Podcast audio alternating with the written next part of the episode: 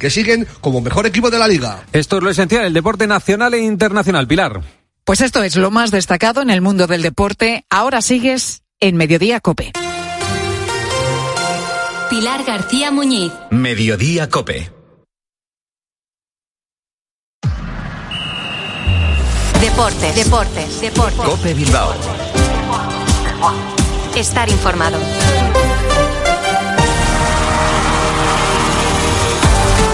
Arracha León, 3 y 25 de la tarde, una hora a la que de lunes a viernes eh, nos citamos y les citamos eh, con la actualidad del deporte vizcaíno en esta sintonía de Cope Bilbao. Les habla y saluda José Ángel Peña Zalvidea. Hoy es miércoles 28 de febrero de 2024, antesala de un partido que puede marcar la temporada del Athletic, en concreto el que los de Valverde disputarán mañana ante el Atlético Madrid en pos de un puesto en la final de la Copa. Puertas y persianas Suachu, en Recalde, les ofrece la actualidad del Athletic.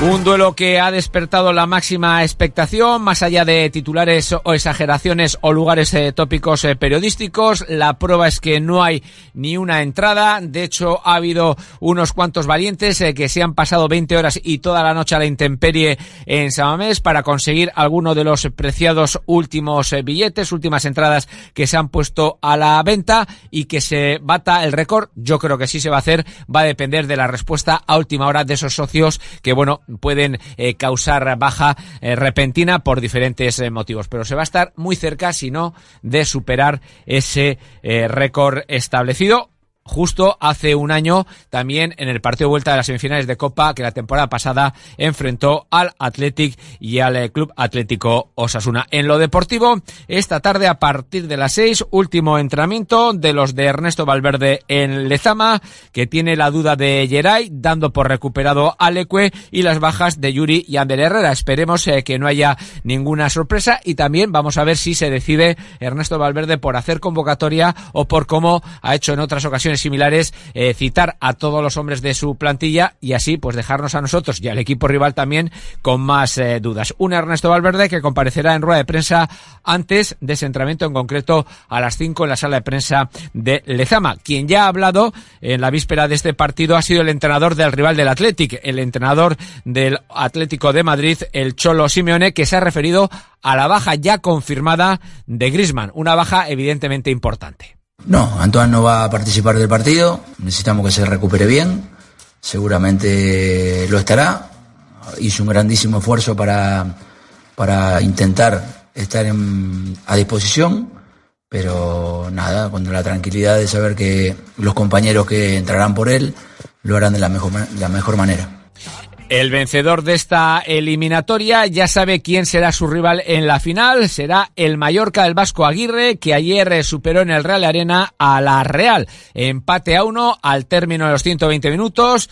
El tiempo reglamentario, empate a uno. En la prórroga no se movió el marcador y al final fueron los penaltis los que decidieron. Marcaron todos salvo el capitán Miquel Oyarzábal, que además había sido el autor del tanto del empate de, la Real, con el que los Chururdín consiguieron apurar sus opciones hasta última hora. Así, así que el Mallorca clasificado ya para esa final que anhela también el Athletic.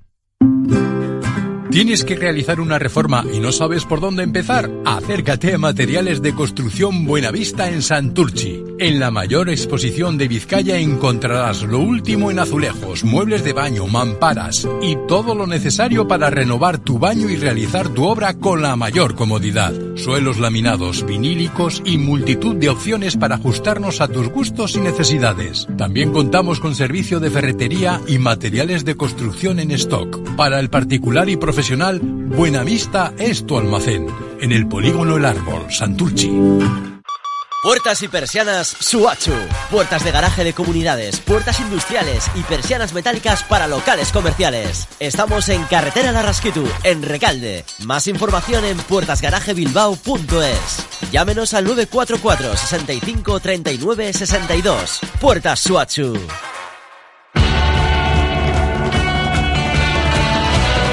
Bueno, pues eh, el Athletic y la previa del partido mañana que va a ocupar gran parte de nuestro tiempo. Vamos a tener en los próximos minutos a Fernando Llorente, pero también tiempo para nuestra tertulia relativa y relacionada con el baloncesto. Les invitamos a que sigan con nosotros.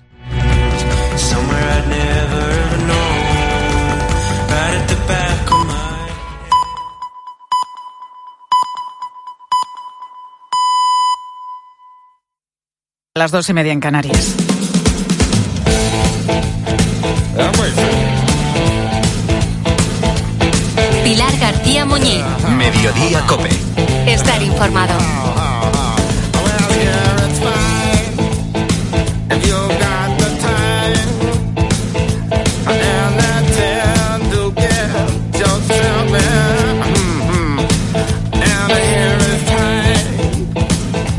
Es una situación de lo más habitual. Estás en tu coche y oyes de fondo el sonido de una ambulancia.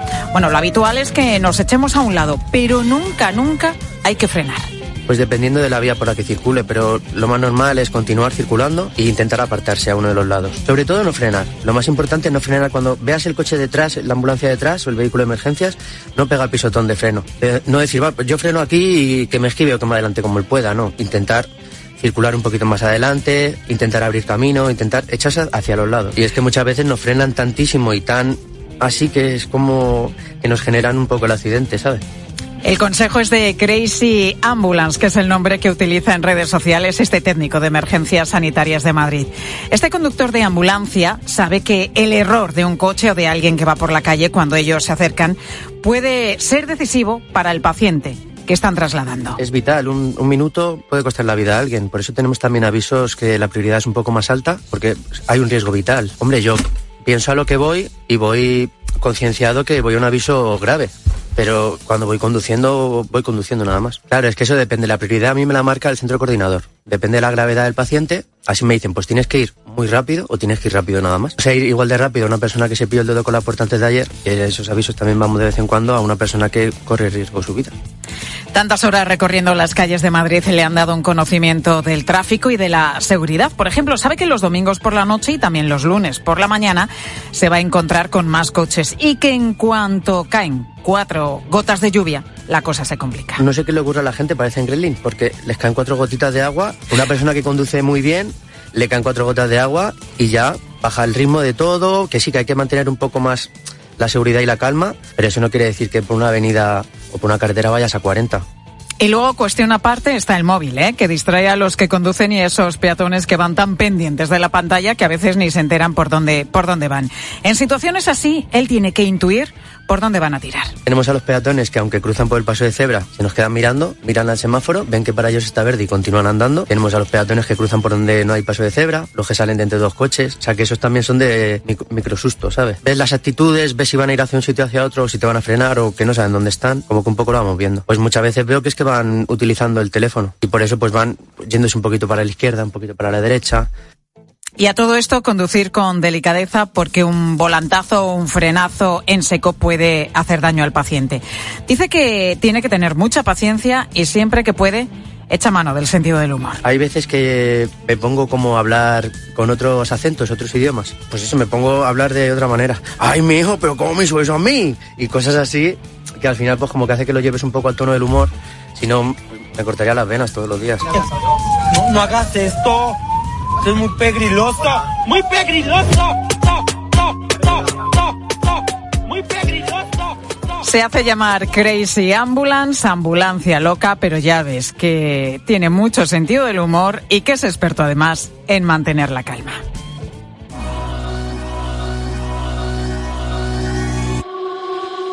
Pilar García Muñiz. Mediodía Cope.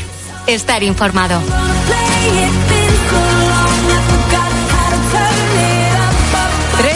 Y 34 minutos de la tarde seguimos en Mediodía Cope hablando de algo que afecta a, muchísimas personas en nuestro país. Y que iba a decir que, que es un dolor de cabeza, pero es que literalmente es eso. Es un dolor de cabeza que provoca pues sensibilidad a la luz que hace que no puedas soportar ni un solo ruido porque dices, ay Dios mío, con esta cefalea, con esta migraña, me va a explotar la cabeza, te provoca también náuseas, vómitos. Bueno, seguro que si eres eh, uno de los cuatro millones de personas que padecen migraña en nuestro país, reconocerás perfectamente estos síntomas. Solamente quienes la sufren sabe lo molestas e incapacitantes que pueden llegar a ser. Llevo ya más de 20 años con, con ello diagnosticado y tomando medicación y todo, pero aún así los dolores pues son intensos, eh, te entran ganas de vomitar, te mareas, te deja un poco incapacitado para hacer tu, tu vida normal. Me dan a lo mejor 10 o 12 veces al mes. Me tomo las pastillas, me tengo que dar un, en un lugar a oscuras, porque bueno, pues me duele mucho, es un dolor muy incapacitante. Es María Ángeles que lleva así con estos episodios que ninguna medicación es capaz de aliviar ni más ni menos que 20 años. Candela también la sufre, tiene 16 años y hay días en los que los dolores son tan fuertes que tiene que volverse del colegio. Por eso en su mochila no puede faltar el ibuprofeno. Cuando me duele la cabeza me duele normalmente en la parte de la frente y también se extiende hacia los ojos. Cuando tengo estos dolores me molesta mucho el ruido y la luz y en cuanto que me empieza a doler me tengo que tomar un antiinflamatorio. Si no ese dolor va más y ya pues me tendría que tomar una dosis más grande. Pues para ellas y para todos los que sufren migrañas persistentes, acaba de aterrizar en España un tratamiento nuevo. Se llama Vidura y además de aliviar ese dolor tan horrible, consigue también prevenirlo. Y aquí precisamente está la clave, aquí está la novedad. Victoria Castro es neuróloga del Hospital Regional Universitario de Málaga. Doctora, muy buenas tardes. Hola, buenas tardes, ¿qué tal? Doctora, ¿cómo funciona este nuevo fármaco y para qué casos está indicado? Pues el nuevo fármaco eh, se dirige contra una sustancia que, contra el receptor de una sustancia que se llama CGRP que es una sustancia que la gente con migraña eh, se ha visto que tiene alta en sangre y que tiene mucho que ver con la, con la generación del dolor en la crisis de migraña para aproximadamente el 60% de los pacientes que tienen migraña. Su dolor depende de esta sustancia. Y esta nueva medicación, pues, eh, se puede utilizar, la novedad principal, como has dicho, es que se puede utilizar como tratamiento agudo para cuando uno tiene la crisis de dolor eh, tomarlo y que alivie el dolor a las dos horas y también se puede utilizar tomándolo cada dos días como, como preventivo de, la migraña para que disminuyan el número de días de migraña al mes. Por y con respecto... Sí, sí, sí, doctora, adelante. No, con respecto a la indicación eh, para la que está aprobado en, en España, eh, financiado, me refiero, por el sistema de salud, es para pacientes que tengan entre 8 y 14 días de migraña al mes y que hayan probado pues tres fármacos preventivos previamente y no le hayan sido eficaces. O sea, lo tiene que prescribir un médico de la Seguridad Social siempre con receta y solamente para esos casos está financiado por la Seguridad Social. Exactamente, solamente para esos casos y ahora mismo es de dispensación hospitalaria. O sea, ahora mismo eh, se tiene que recoger en la farmacia del hospital cuando, cuando se, se prescribe para estos casos, sí. Eh, ¿Es un fármaco efectivo? Bueno, es que acaba de aterrizar en nuestro país. No sé cuánto tiempo eh, lleva prescribiéndose.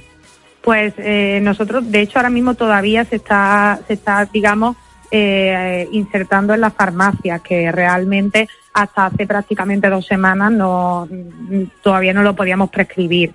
Eh, sí es efectivo, ha hecho un ensayo clínico en este tipo de pacientes, en pacientes que tenían hasta 18 días de migraña al mes y sí que se ha visto que eh, reducía el número de días de migraña y en el objetivo que normalmente se marca cuando se utiliza un preventivo es que se reduzcan por lo menos a la mitad el número de días de migraña al mes se ha visto que, que, sí que era efectivo y que en un porcentaje importante de pacientes pues este número se reducía. O sea que les puede cambiar la vida, porque como decíamos, solamente el que la sufre sabe lo incapacitante que pueden llegar a ser las migrañas y lo incomprendidas también que son. Efectivamente, la migraña eh, no es un dolor de cabeza sin más, sino que es un dolor de cabeza intenso que incapacita. Cada vez hay más estudios de cómo influye en la vida familiar, en la vida laboral, y cada vez se está tratando de concienciar más también a la población porque muchas veces los pacientes pues se sienten incomprendidos en su entorno laboral, si se tienen que coger una baja, si no pueden ir un día a trabajar, porque mm, tradicionalmente pues se ha visto como un dolor de cabeza más, ¿no? Por tanto, este medicamento son eh, dos pastillas a la semana, creo, ¿no? Las que se tienen que tomar. Cada, cada 48 horas. Se toma, sí. ¿Y cada cuánto tiempo? Porque si es alguien que sufre una migraña crónica y, y, bueno, se le receta, ¿lo tiene que tomar eh, durante mucho tiempo? Pues te- eh, si es una migraña crónica, en teoría no está aprobado para ese grupo de pacientes, porque migraña crónica sería más de 15 días al mes y está aprobado para gente que tiene entre 8 y 14. Ujú. Eh, sí, para migraña crónica tenemos también otros fármacos que salieron hace unos 5 años, que también se dirigen contra esta sustancia, contra el CGRP, y que sí se, como en el estudio que hicieron, incluyeron a estos pacientes, sí que se pueden utilizar. Y en- conforme a cuánto tiempo, normalmente lo- todos los fármacos preventivos se mantienen en torno a un año, un año y medio. Y si el paciente mejora, pues se prueba a quitarlo y ver cómo está el paciente con el fármaco, sin el fármaco.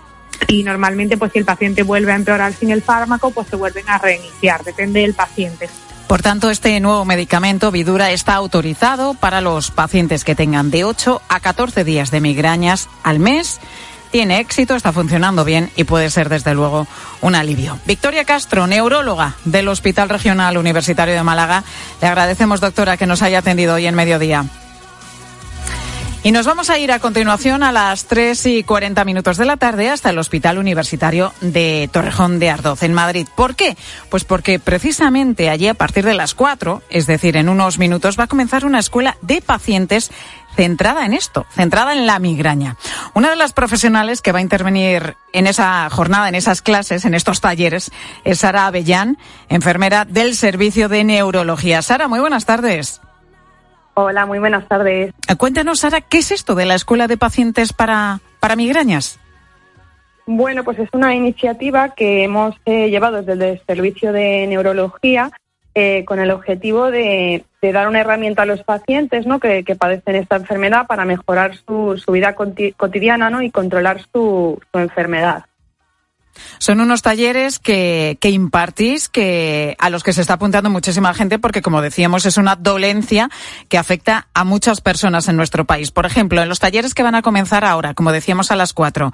Sara, ¿cuántas personas van a participar? Pues bueno, en un principio iban a ser como 20 personas y finalmente eh, están apuntadas 120 personas aproximadamente, o sea que lo vamos a tener que hacer en el salón de actos. ¿Y de qué les vais a hablar? Bueno, hoy les vamos a hablar un poco de, bueno, eh, de qué, qué es la migraña, ¿no? Eh, cuánto conocen los pacientes de ella, cuáles son sus síntomas, eh, cuál es la causa, ¿no? Las opciones de mejoría que hay y, por ejemplo, también los falsos mitos que hay de- del tema de la migraña. Es decir, vais a abordar la migraña desde diferentes eh, puntos de vista, ¿no? Desde diferentes ramas también. Por ejemplo, creo que desde el punto de vista de la fisioterapia, desde el punto de vista de la psiquiatría o también con un experto en sueño. Sí, también un experto en sueño de neurofisiología, exactamente. Porque es un factor importante el sueño para quienes padecen migraña. Sí, sí, es muy importante el sueño, ya que si una persona eh, duerme poco o lo, lo habitual y lo normal es dormir de 6 a 8 horas, ¿no? Entonces, si estas personas duermen menos de lo habitual, eh, suelen tener migrañas. Sí, es un factor desencadenante. Por tanto, les eh, habláis de la importancia de dormir las horas que se necesiten y de que ese sueño sea reparador. Sí, justamente. Y la fisioterapia, por ejemplo, ¿cómo influyen las eh, migrañas? Claro, todo lo que sea tensión, tanto a nivel emocional como a nivel físico, eso pues nos provoca también dolor de cabeza. Exactamente, bueno, por ejemplo, las contracturas, ¿no? Pues nos van a ayudar a, a- vamos, nos van a enseñar a, a, eh, con técnicas de relajación, ¿no? Eh, tanto psiquiatría como, como el fisioterapeuta, ¿no? Porque si tenemos una contractura en el cuello, lógicamente vamos a poder eh, de- desencadenar también una migraña. Sara, y habláis de alimentación porque dices que también eh, ibais a tratar los mitos, ¿no? Las leyendas que hay en torno a las migrañas. Y yo no sé si lo del chocolate, por ejemplo, es o no una, una leyenda. Lo de que si comes chocolate te puede doler la cabeza o las pipas también, que se dice. Es un poco leyenda. También dicen, ¿no? El chorizo, carne procesada. El queso curado dicen que sí, que, que puede influir, ¿no? Pero no está totalmente, eh, vamos, que no hay una base científica que, que realmente lo, lo respalde. Más de 100 personas van a acudir a los talleres que comienzan a partir de las 4 de la tarde. Me imagino que, claro, lógicamente, eh, todos o casi todos son pacientes que tienen migrañas o a lo mejor va algún familiar que también quiere Sí, conocer de qué va esto, ¿no? Para poder orientar, pues, a, a su pareja, a su hijo, a su padre que, o a su hermano que, que por ejemplo, lo, lo sufre. Pero la gente que acude a los talleres, Sara, ¿Sabe realmente eh, qué es la migraña y qué es lo que tiene que hacer o hay mucho desconocimiento todavía? Hombre, yo creo que son pacientes que son crónicos, entonces muchos pacientes sí que sabrán de, la vamos de la migraña, pero es verdad que siempre pueden surgir dudas, preguntas, el tema de los falsos mitos, ¿no? Entonces yo creo que sí que va a ser importante esta escuela, que van a hacer cinco, o sea, es una al mes y van a hacer eh, eh, durante cinco meses. Y hablábamos hace un momento con la doctora, con la neuróloga del Hospital Universitario de Málaga, sobre ese nuevo fármaco que ha llegado ya a nuestro país para, para los pacientes que tengan entre 8 y 14 días de, de, migrañas cada mes. Yo no sé si la gente que está yendo a los talleres, si preguntan ya, si tienen conocimiento de que hay un fármaco nuevo que no solamente trata, alivia los síntomas de la migraña, sino que lo interesante es que los puede prevenir. Sí, exactamente. De hecho, las consultas de neurología ya lo están preguntando muchos pacientes. Eh, claro, el tema de, este fármaco nuevo, ¿no? Eh, y entonces, claro, seguramente ahora en, en la escuela que vamos a tener hoy, seguro que nos lo preguntan también, claro. Eh, escuela y talleres que comienzan en breve y que están teniendo desde luego mucha mucho éxito y mucho poder de convocatoria. Sara Bellán, enfermera del Servicio de Neurología del Hospital Universitario de Torrejón de Ardoz en Madrid. Gracias, Sara. Que vaya bien esa escuela, esos talleres. Gracias. Buenas tardes. Hasta luego.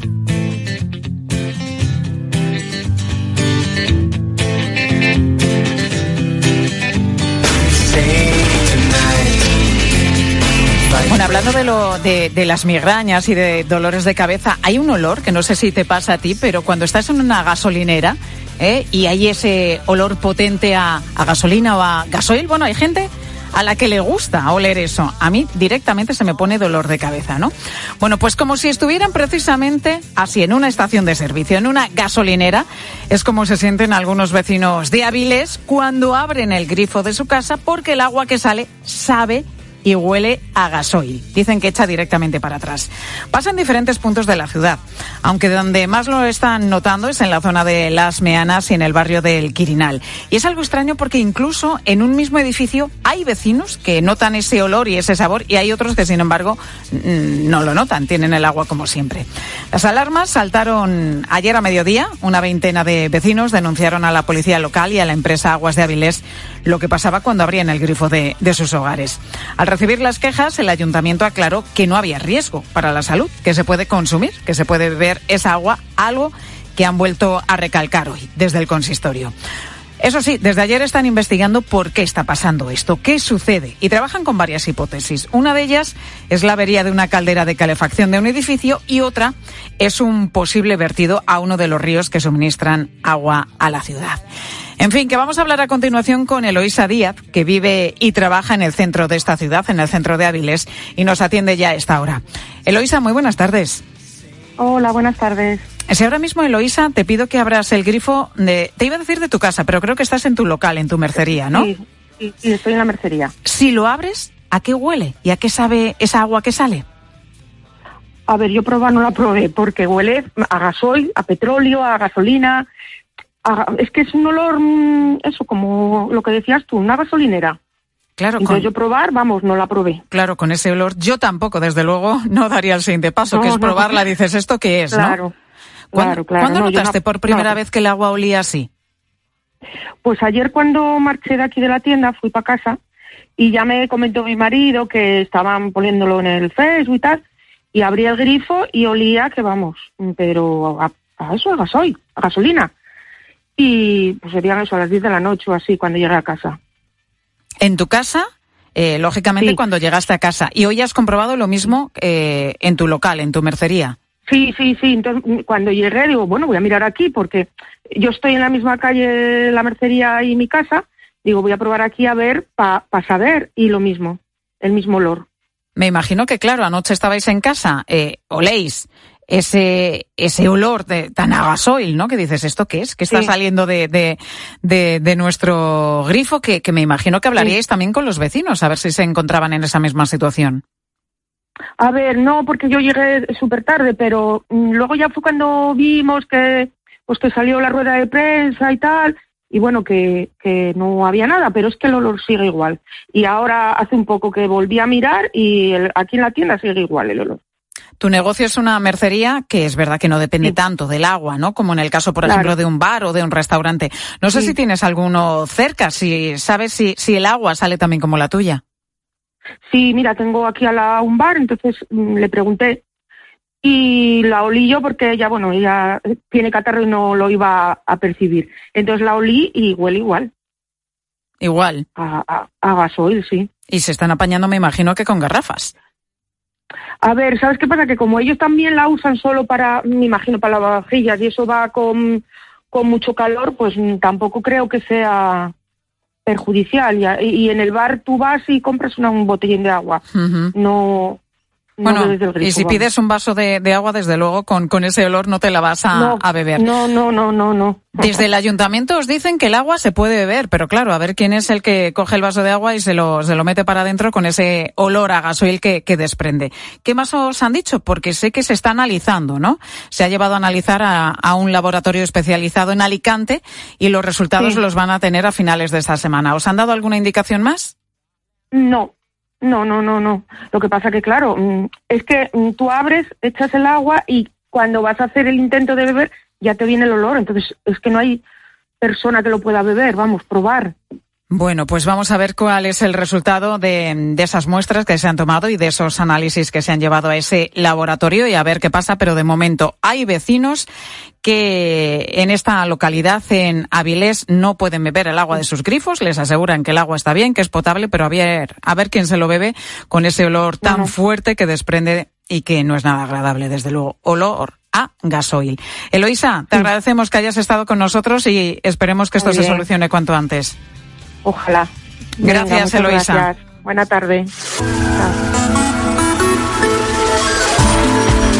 Olor a gasoil, ¿eh? Cuando abres el grifo y dices, madre mía, ¿cómo me voy a beber esto? A ti, Correas, buenas tardes. Hola, ¿qué tal? ¿El, oro, ¿El olor de una gasolinera, el olor a gasoil o a gasolina no te pone dolor de cabeza? No, a mí me gusta. Ya, sí, lo que decía yo antes, que Soy hay gente que le gusta, hay gente que le gusta. No, no, hay mucha No sé, gente no, que le gusta. A ver, no me lo echaría como colonia, pero... Mira, Eva, nuestra productora, ¿Ves? también dice que le pone, a lo mejor es cuestión, no sé, de hombres, mujeres, no creo, no creo. Pero sí, sé. sí, es que es verdad, hay gente que le gusta mucho ese olor, ¿no? Cuando va a una gasolinera. Y yo como este lo de, oh, digo, ay, madre mía, se me va a poner dolor de cabeza.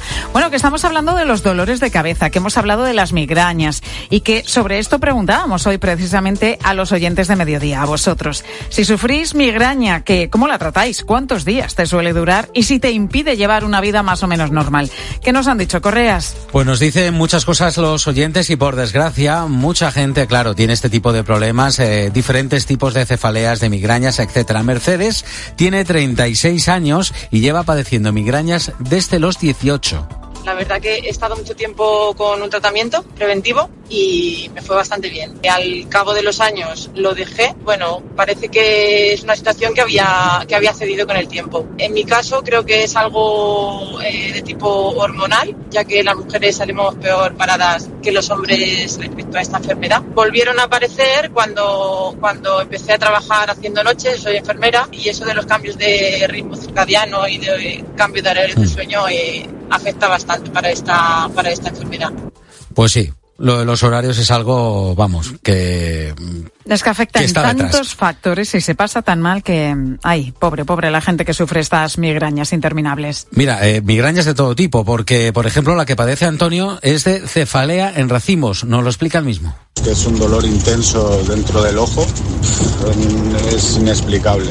Náuseas, vómitos y, es, un, es un mes, tres semanas, prácticamente cada día a la misma hora. Y es una migraña, bueno, muy, muy, muy, muy complicada. Bueno, pues es de las peores, la migraña en, en racimo, que creo que, bueno, nos lo está contando Antonio, que, Sí, que es que es que dura afecta a muchísimo. muchísima gente. Y, y fíjate lo que dice, que no es solamente que, que- que te duela la cabeza, es que te duelen los ojos también, ¿no? Es sí, que es un, dolor, intenso dentro de- del Oh, ojo. madre sí. mía, madre mía. Eh, algo, algo de eso también eh, he, he vivido yo alguna vez. Bueno, Mari sufre eh, migrañas desde muy pequeñita. Nos está diciendo que desde, desde los siete años. Eh, siempre me han dado muy intensa en momentos de estrés, eh, también cuando he tenido cambios bruscos de, luz, pasar de la oscuridad a, a la claridad de forma brusca, siempre tengo que ir con gafas de sol. Me suele durar unas horas, afortunadamente, de forma intensa. Es verdad que somos incomprendidos todavía porque no es que me duela la cabeza simplemente. Yo empiezo a ver como chiribita, se conoce como aura, por un ojo y después es el otro ojo el que me duele, pero me duele a nivel que me incapacita totalmente. Yo estoy en el trabajo y como no quiero faltar lo que hago es descansar un par de horas y cuando me alivio algo pues vuelvo al trabajo. Es que ese es uno de los problemas, la incomprensión, porque claro, Sí. es, es una enfermedad que afecta tantos días al mes que tú le puedes decir a, a tu jefe, a tus compañeros, oye, no me encuentro bien, es que estoy con una migraña. Mm. Pero cuando son 10 días al mes, 15 días al mes, Sí, 20 tres días al mes, como decían ahora. eh, es que dices esto, esto, es que hay gente que no, que no te puede creer, ¿no? Es incapacitante absolutamente. Claro, tú puedes decir- Y está muy incomprendida, ¿no? Claro. Y hay gente que lo sufre además en silencio por eso, porque no quiere manifestarse en el trabajo por no tener a lo mejor una complicación o un problema. Oye, que es que tengo dolor de cabeza ya, pero ¿qué dolor de cabeza? Eso es. Es que no son Eso todos es, iguales. eso Bueno, es. Pepi, Pepi, es una de las afortunadas que nos ha escrito a nuestro WhatsApp y no tiene migrañas. Eso sí, familiares suyos, pues sí que lo sufren. Pero mi hija sí lo tiene y lo pasa fatal, Angelito. Y una cuñada mía también, de tener que ir al hospital, que le pongan en vena nolotil y un montón de cosas para, para que se le pase. Pues eso, que hay, hay cositas, hay cositas, pero no siempre se pasa. Lo que pasa es que hemos hablado también de ese nuevo medicamento que previene, que esta es la novedad, previene las migrañas y además las trata. Interesante, desde luego. Pilar Cisneros, muy buenas tardes. Hola, buenas tardes, Pilar. ¿Qué nos vais a contar en la Pues tarde? mira, ya se puede consultar en la web del Ministerio el índice de referencia para poner tope de alquiler en zonas tensionadas. Entrará en vigor el 13 de marzo, pero ¿qué es una zona tensionada? ¿Cómo se calcula este índice de referencia? ¿Bajarán los precios de alquiler?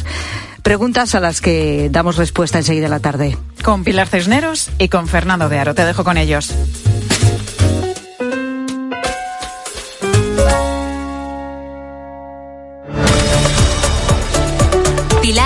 Muñiz. Mediodía Cope. Estar informado. Soy de tiempo de juego y cuando saludo digo hola, hola. Soy de tiempo de juego y sé que con Paco, Lama y todo el equipo las risas están aseguradas. Se ha traído Miguelito unos anteojos. Ah, sí, sí, sí, míralo. Me los estoy poniendo. Hay que venir preparado. Paco, con esto es que ven menos todavía. Este jueves, más deporte, hola, hola y risas. Desde las 9 de la noche, la vuelta de las semifinales de la Copa del Rey. Athletic Club, Atlético de Madrid. Pero Paco, como teníamos los primarios al revés, no veíamos lo que pasaba. Tiempo de juego con Paco González, Manolo Lama y el mejor equipo de la radio deportiva. El número uno del deporte. Y recuerda, la información también continúa con Ángel Expósito y la linterna en Cope Más, Onda Media, Cope.es y la aplicación móvil. ¿Ganas de crucero? Embarca en una nueva dimensión de cruceros a bordo del Oasis of the Seas de Royal Caribbean. Embarca desde Barcelona y descubre el Mediterráneo Occidental desde 965 euros. Reserva ya y podrás disfrutar de un 60% de descuento, además de un crédito a bordo y muchas otras ventajas. Consulta condiciones y reserva en Halcón Viajes. Recta final de las rebajas del hogar del corte inglés. Ahora con hasta un 60% de descuento en una selección de ropa de cama o baño, así como también en artículos de menaje de mesa y decoración. Y todo de la marca El corte inglés. Hasta el 29 de febrero, últimos días de las rebajas del hogar. En tienda web y app. El corte inglés. Elige tu Cope Bilbao. 97.8 y Cope Más 95.1 FM. El 5 de marzo no te pierdas en la sala BBK Geyago Visis, Más Vida, un encuentro en el que voces expertas analizarán cómo va a cambiar nuestra forma de vida viviendo hasta los 100 años. Salud física y mental, sueño, alimentación, educación, intergeneracionalidad. Recoge tu invitación hasta completar aforo en la tienda del correo en Gran Vía 45 Bilbao y participa en el sorteo de una escapada de fin de semana para dos. Entrada gratuita con invitación. Tenemos a tiro la sexta final de Copa de los últimos 15 años. Pero los del Cholo no nos lo van a poner fácil. Este jueves 29 de febrero, en directo desde San Mamés, Athletic, Atlético de Madrid. pequeño Nico, qué golazo. La vuelta de las semifinales la volveremos a vivir en Cope más Bilbao, en el 95.1 de la FM. Desde las 9 de la noche con la narración de Álvaro Rubio y los comentarios de Óscar Vales y David Echevarría. Tiempo de juego, el número uno del deporte. Con el patrocinio de Clínica Podológica Baez y Moral. Y con el apoyo de Asador El Abra de Porto, Estación de Servicio Ajarte de Arrigorriaga, Camping La Ballena Alegre Costa Brava, Clínica Dental Daniel Molina, Bodegas Anza, Miel Valdexálima, Conservas Marnal y Pimientos La Huerta de Tricio, Andamio Escarpa, Materiales de Construcción Buenavista, Fibratec, Instalaciones Eléctricas, Ruenor Neumáticos, Restaurante El Rincón del Vino de Ezcaray, Hotel María Manuela de Asturias, Camping Neptuno en Pals, Girona y Dormitienda Sistemas de Descanso.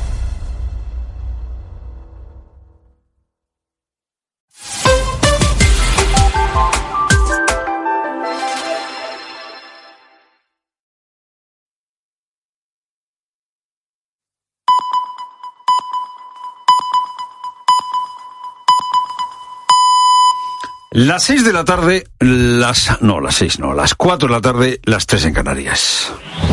Con Pilar Cisneros y Fernando de Aro, la última hora en la tarde. Cope, estar informado. Esto de las horarias no está grabado. Eh, Si te equivocas, te equivocas. Son las cuatro de la tarde. Muy buenas tardes a la gente, gente. Ana y Tom eh, eran novios desde la universidad. Se fueron de Italia a Berlín, encontraron buenos trabajos, eh, vivían una vida sin convencionalismos, experimental, sin ningún tipo de ataduras.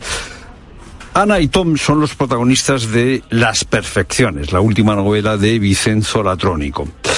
Llega un momento en que Ana y Tom empiezan a aburrirse, quieren prolongar la juventud y quieren encontrar la solidez que les falta en su vida en el trabajo. No la buscan en otro sitio. La verdad es que Ana y Tom tienen una vida llena de abundancia, aunque no queda claro en la novela en qué consiste esa abundancia, una abundancia que no les satisface. Quizá esto sea lo interesante, lo interesante de esta novela y lo mejor de las parejas que ya han cumplido 40 años, que saben que están insatisfechos, que saben que están insatisfechas. Lo peor es que a esta gente que ha cumplido 40 años les han hecho creer, en realidad nos lo han hecho creer a todos, que la solidez que no encontramos o que no encuentran, que no encontramos, puede estar en el trabajo, en el amor, en el surf, en el padre, en los viajes a lugares exóticos, en ser muy cenes y en dejar de desear, como si eso fuera posible. Hoy el Congreso de los Diputados esta mañana se ha visto inundado esta mañana el Congreso por las aguas torrenciales del caso Coldo, del caso Ábalos. Inundación en un país en sequía. Ábalos ha regado por inundación la sesión de control. A Feijó se le ha visto con muchas, muchas ganas de poder acusar a Sánchez de corrupción. Usted lo sabía y lo tapó. La caída en desgracia del señor Ábalos le desnuda. El PP cree que ha encontrado el caso que ahogará la legislatura de Sánchez. Y Fijó se ha lanzado a acusar a Sánchez de estar al corriente de las comisiones y de posibles contratos irregulares. Feijó, el PP, corre mucho, corre demasiado porque no hay evidencia ni indicio de que Sánchez supiera lo que hacía Ábalos y que Ábalos supiera lo que hacía Coldo. Esto último es más fácil, pero todavía no hay pruebas. Hay ciertos indicios. Otra cosa es la posible responsabilidad que pueda tener Sánchez por no vigilar lo que hicieron Santos Cerdán y Ábalos. Pero, de momento, ni Santos Cerdán ni Ábalos están acusados. Sánchez hoy, en esa sesión del control del Congreso, inundada por el caso Coldo, ha estado muy incómodo. Se le ha puesto esa carita, esa carita que se le pone los días en los que va algo mal. Es que no hay manera, es que no consigue disimularlo. Se le achinan los ojos y aprieta la mandíbula. Ha sido sorprendente cómo ha respondido a Fejón. Causa sonrojo el que piense que puede sacar tajada política de la corrupción. A Sánchez le causa sonrojo que el PP quiera sacar tajada de la corrupción del PSOE. Pero ¿por qué le causa sonrojo a Sánchez? Porque Sánchez considera que el PP ha sido, es y será el partido de la corrupción, con independencia de cuáles son los hechos. Y Sánchez considera que su partido, con independencia de cuáles sean los hechos, el PSOE está limpio de polvo y paja. Pero hombre, Pedro, que ahora a quien se está investigando es a la gente del PSOE. Da igual, a Pedro le da igual porque los hechos no importan. El PP es el partido de la corrupción y los hechos, ya digo, no son relevantes. ¿Por qué cayó el señor Casado?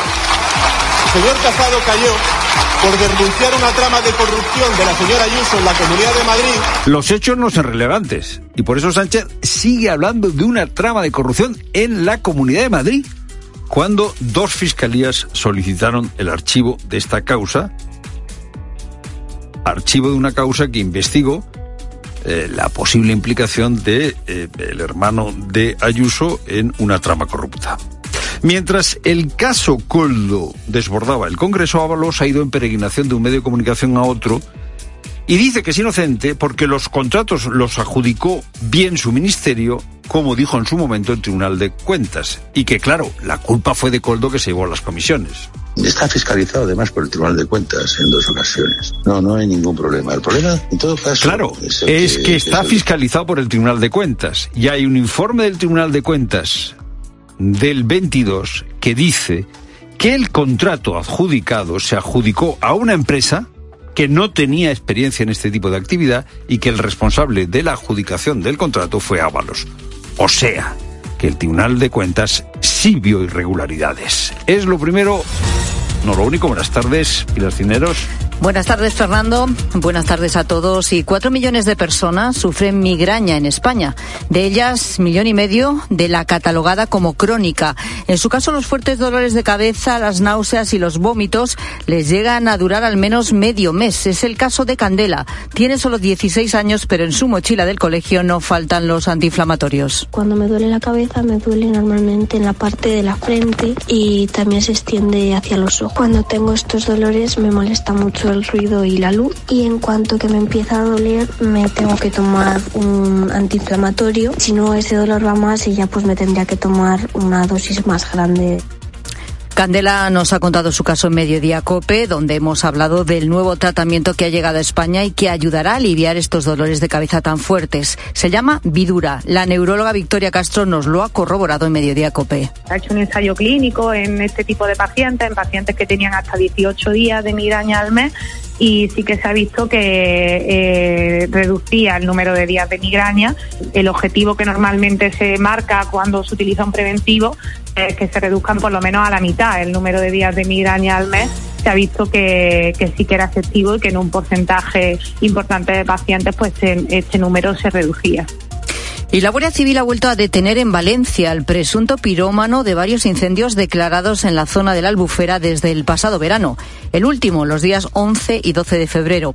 Este hombre de nacionalidad española y de 59 años tenía prohibido desde diciembre acercarse a una zona boscosa donde se ha declarado varios fuegos. Pascual Claramonte. Detenido por ser el presunto autor de los hechos y por saltarse medidas cautelares. Tenía prohibido acercarse a la zona boscosa. Ya estuvo detenido, salió de prisión en diciembre por lo mismo, por provocar diferentes fuegos en ese mismo escenario. Durante las últimas semanas lo tenían localizado, incluso se han realizado registros en su casa. El investigador Juan Carlos Galindo explica que era una cuestión de tiempo. Cope desveló una foto suya con una botella de parafina. La composición de las bencinas y del acelerante en cuestión, cada empresa utiliza una composición determinada. Huellas dactilares que tiene esa botella va a ser casi más determinante. La investigación sigue abierta y está previsto que pase a disposición judicial en las próximas horas y, según las provincias, ha reconocido los hechos en la comandancia de la Guardia Civil. Y el próximo viernes, dos semanas después de su muerte por causas que aún no están aclaradas, será enterrado en Moscú el hasta el momento principal opositor a Putin, Alexei Navalny. Navalny, condenado por Rusia a 30 años de cárcel, murió en una remota prisión del Ártico donde fue trasladado a finales del año pasado. Hoy su viuda no ha dudado en pedir a Europa que no olviden su caso.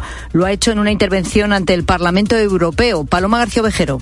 Aplausos y emoción en la Eurocámara llena como en pocas ocasiones y numerosas rondas de aplausos espontáneas. Julia Navalnaya ha contado que estos últimos días los ha pasado dedicada a hacerse con el cadáver de su marido y arrancárselo a las autoridades rusas, que el funeral será este viernes y que no las tiene todas consigo. Putin must answer for what he has done. No podéis seguir a Putin, les ha dicho a los parlamentarios con resoluciones o rondas de sanciones. No estáis tratando con un político, sino con un monstruo sangriento. La intervención ha durado 10 minutos y ha terminado con el pleno puesto en pie. Y el Atlético de Madrid pierde a Griezmann para la Copa, Luis Munilla. Para la vuelta de semifinales de mañana en San Mamés. Así ha confirmado hoy el Cholo Simeone la ausencia de Griezmann. No, Antoine no va a participar del partido. Necesitamos que se recupere bien. Seguramente lo estará. Hizo un grandísimo esfuerzo para intentar estar a disposición. Pero nada, con la tranquilidad de saber que los compañeros que entrarán por él lo harán de la mejor, la mejor manera. Correa Morata será en principio la pareja de ataque. Mientras en el Atlético de Bilbao, está ok y la duda es Geray. La Copa, por cierto, que ya tiene un finalista, el Mallorca, y así le acaba de recibir su afición a la llegada de San Sebastián.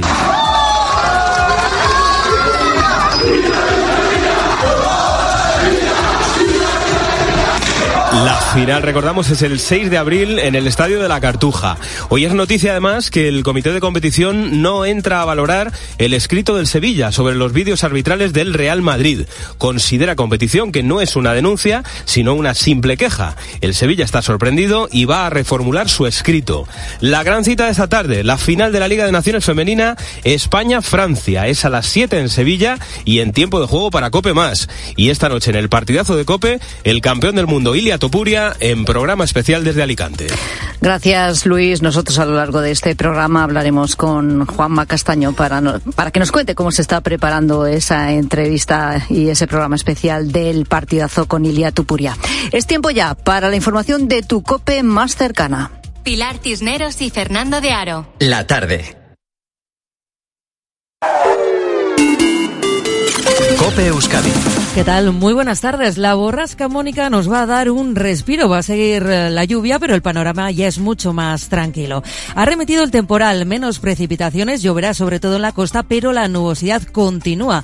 Precipitaciones dispersas y esporádicas es lo que nos espera para el resto de la tarde. Eso sí, la lluvia ha llenado los embalses y casi desbordado la presa de la Ñarbe en Guipúzcoa. Es un ejemplo. Este miércoles se ha tenido que llevar a cabo un desembalse controlado después de que las precipitaciones hayan alcanzado los 156 litros por metro cuadrado en apenas 24 horas. Y es que ya contaba con un llenado del 90% antes del temporal. Tiempo del que vamos a seguir muy pendientes en los próximos minutos. Ahora escuchas la tarde de Cope. Seguimos contándote todo lo que te interesa con Pilar Cisneros y Fernando de Aro.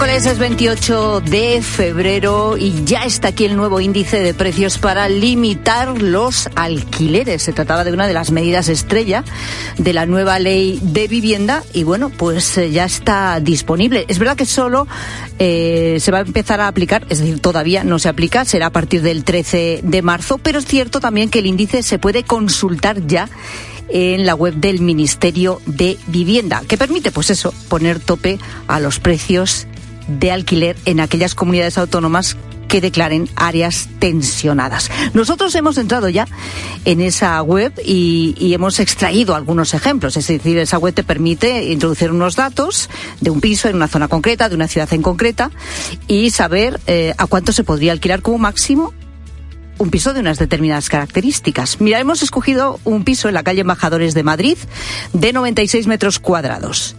El índice establece un rango de alquiler de esa vivienda que va de los 1.088 euros, que sería el mínimo, a 1.194, que sería tope, máximo. Luego explicaremos por qué hay una horquilla. En el mercado está ahora mismo a 1.600 euros. Por lo tanto, aunque aplicáramos este índice con el máximo, pues lógicamente se rebajarían eh, pues casi 300 euros. Más casos. Un piso de 72 metros cuadrados y una habitación también en Madrid, en la zona de Retiro, se alquila actualmente por 2.000 565 euros. Hablamos de la zona de retiro, sin duda una de las más caras de la capital. Según este índice, hablamos de un piso de 72 metros. ¿eh? Eh, debería alquilarse por un precio que iría entre los 921 euros de mínima y los 1.194 de máxima. Aquí la diferencia es brutal. Es que es un 60% más caro, ¿no? Lo que se está alquilando ahora. Si nos vamos a Barcelona, hemos elegido Madrid y Barcelona porque son, pues, seguramente las dos ciudades eh, con eh, pisos más caros de España o dos de las más caras. En Barcelona, como digo, un piso de 72 metros y una habitación en el Example se alquila actualmente por 1.400 euros. El índice del Ministerio de Vivienda lo sitúa entre 747 euros y 1.045 euros de máximo. O sea que aún así, casi 400 euros más es por lo que está ahora mismo alquilándose esa vivienda. Estamos hablando, por tanto, de rebajas en estos casos y en estos barrios de Madrid y Barcelona, desde luego importantísimas, ¿eh? Un 50%, un 60% incluso. Como vemos, hay un tope máximo y uno mínimo. Eh, bueno, el Ministerio de Vivienda ha preferido hacerlo así, porque a la hora de calcular este índice, que, bueno, se calcula con un montón de datos. Se han escogido dos millones de datos de la agencia tributaria, eh, de, de una del valor catastral, de la